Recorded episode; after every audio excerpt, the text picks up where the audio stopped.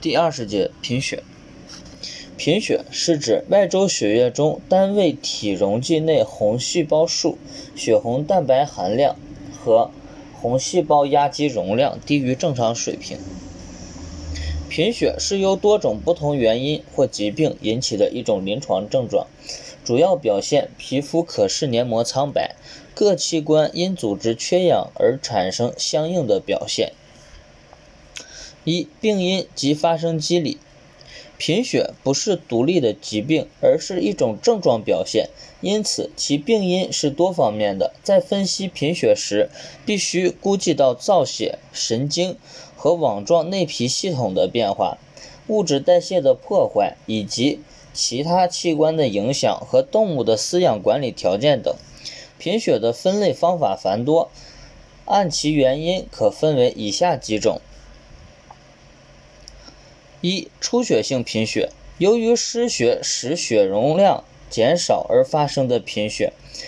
急性出血见于血管受到损伤、外科、外科手术等。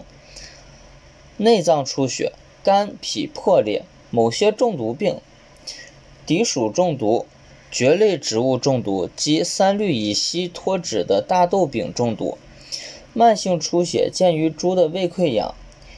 体腔及组织有出血性肿瘤及胃肠寄生虫病、球虫病及钩虫病等。二、溶血性贫血是指红细胞非自然衰老而受到破坏发生的贫血。引起红细胞破坏的因素主要有传染病、马传染病贫血、溶血性梭菌病、猫传染性贫血。寄生虫病、锥虫病、梨形虫病、腹红细胞体病、钩端螺旋体病、哺乳动物和鸟类的疟疾等。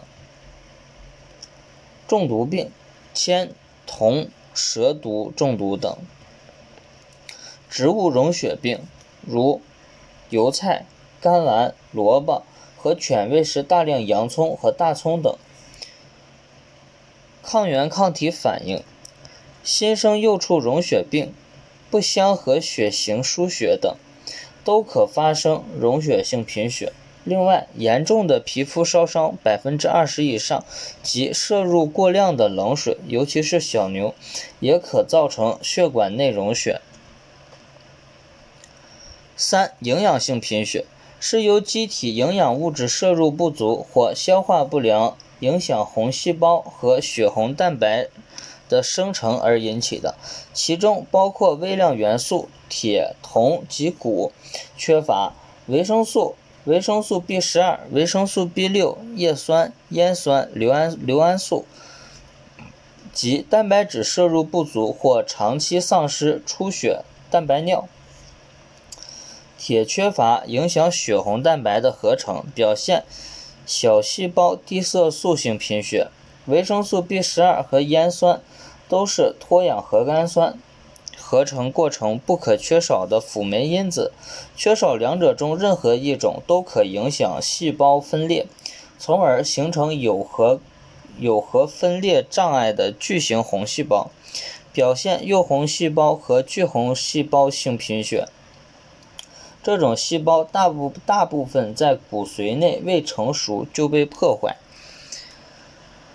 四、再生障碍性贫血主要由化学、物理、生物因素及不明原因引起的骨髓造血功能衰竭，以造血干细干细胞损伤、外周血全血细胞较少为特征。化学因素包括各类可引起骨髓抑制的药物和工业化学用品。物理因素包括 X 线、镭放射性核素。等阻挠 DNA 的复制而抑制细胞的有丝分裂，从而使造血干细胞数量减少，干扰骨髓细胞的生成。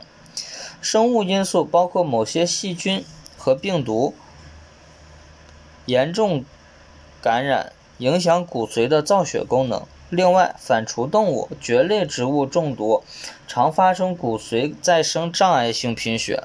骨髓毒素的性质还未确定。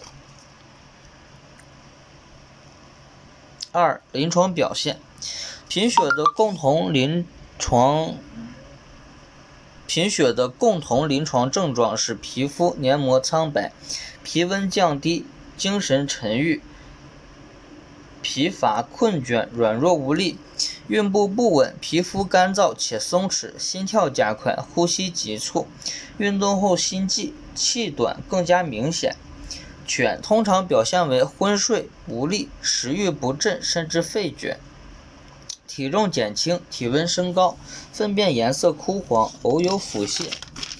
严重的患病动物体温降低，排出粘稠的冷汗，四肢厥冷，脉搏细弱，心音微弱，心脏听诊时可听到缩气杂音，皮下水肿，甚至卧地不起。急性出血时表现虚弱。不安，脉搏和呼吸加快，血压向下降，步态不稳，四肢末端厥冷，肌肉震颤，后期嗜睡。若失血量达到体重的百分之四到百分之五时，多数发生休克。慢性出血时表现为虚弱、无力、呼吸困难。贫血的病理生理学基础。是血液中红细胞数量减少或和红细胞和血红蛋白含量降低，导致血液携氧能力下降。因此，贫血的临床表现取决于贫血的程度、机体对缺氧的缺氧的代偿能力和适应能力，以及患病动物的运动状况。如贫血发发生较迅速，血容量明显减少。临床症状较为严重。如果贫血发生缓慢，机体有足够的时间适应低氧状态，则症状较轻。三、伴伴随症状：一、皮肤的变化。绝大部分贫血表现皮肤苍白、松弛及干燥。发生再生障碍性贫血和血小板减少时性紫癜时，皮肤及黏膜出现瘀点、瘀斑。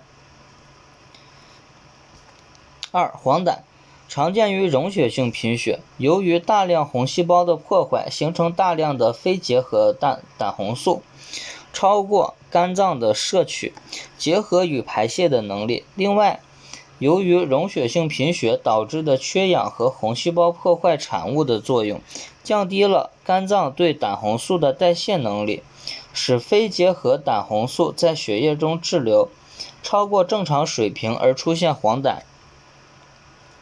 三、血红蛋白尿，在血管内溶血性贫血的发生过程中，游离的血红蛋白从肾脏排出，尿液常呈红红茶、红葡萄酒或酱油色。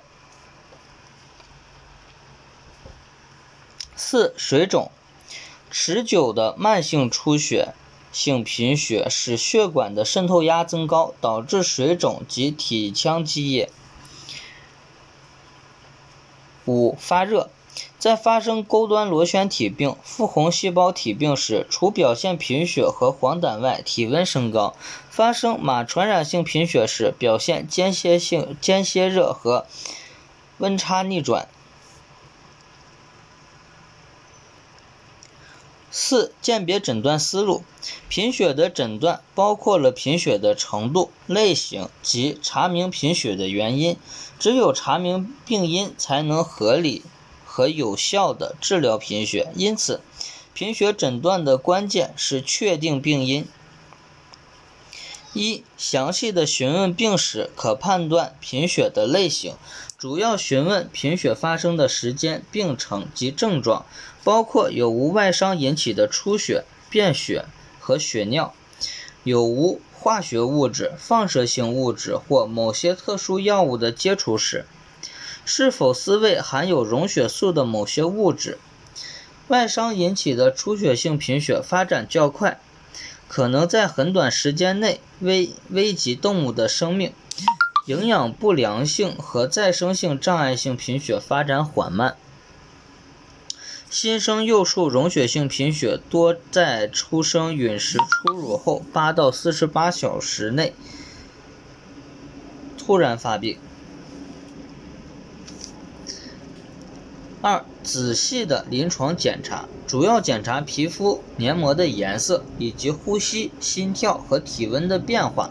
黏膜急剧苍白，主要考虑失血性贫血，应及时查明出血部位，以便采取相应的措施。黏膜急剧苍白的同时伴有明显的黄染，可能是溶血性贫血，应主要判断有无血红蛋白血症、血红蛋白尿和体温反应。如出现血红蛋白血症并伴有发热，可能是感染性溶血溶血性贫血，同时有相应疾病的临床症状。如果体温正常或低下，可能是溶血毒素或抗原体反应引起的溶血性贫血。黏膜逐渐苍白，主要见于营养性贫血、慢性失血性贫血、慢性溶血性贫血及再生障碍性贫血。三、实验室检查是诊断贫血的主要依据，血红蛋白含量和血红和红细胞计数是确定贫血的可靠指标。根据血红蛋白含量、红细胞计数和红细胞压积容量计算出平均红细胞体积和平均红细胞血红蛋白浓度，有助于贫血的诊断及分类。如细小如细小细胞低色素性贫血，应进一步测定相关的指标，如血清铁蛋白、血清及肝脏铁的铁和铜含量，以确定病因。如细巨细胞性贫血，则可能是叶酸或维生素 B 十二缺乏。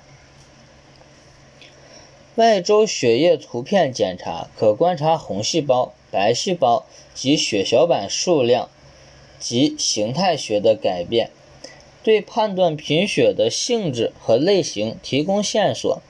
如红细胞嗜碱性点彩见于铅中毒，缺铁性贫血红细胞大小不均，中央氮氮染区扩大。血液寄生虫病可在红细胞中发现虫体。对感染性疾病引起的贫血，应通过病原体检查确定病因，如马传染性贫血和钩端螺旋体的血清学检查。四、治疗验证。根据对贫血病因的判断，采取相应的治疗措施，观察治疗，验证诊断。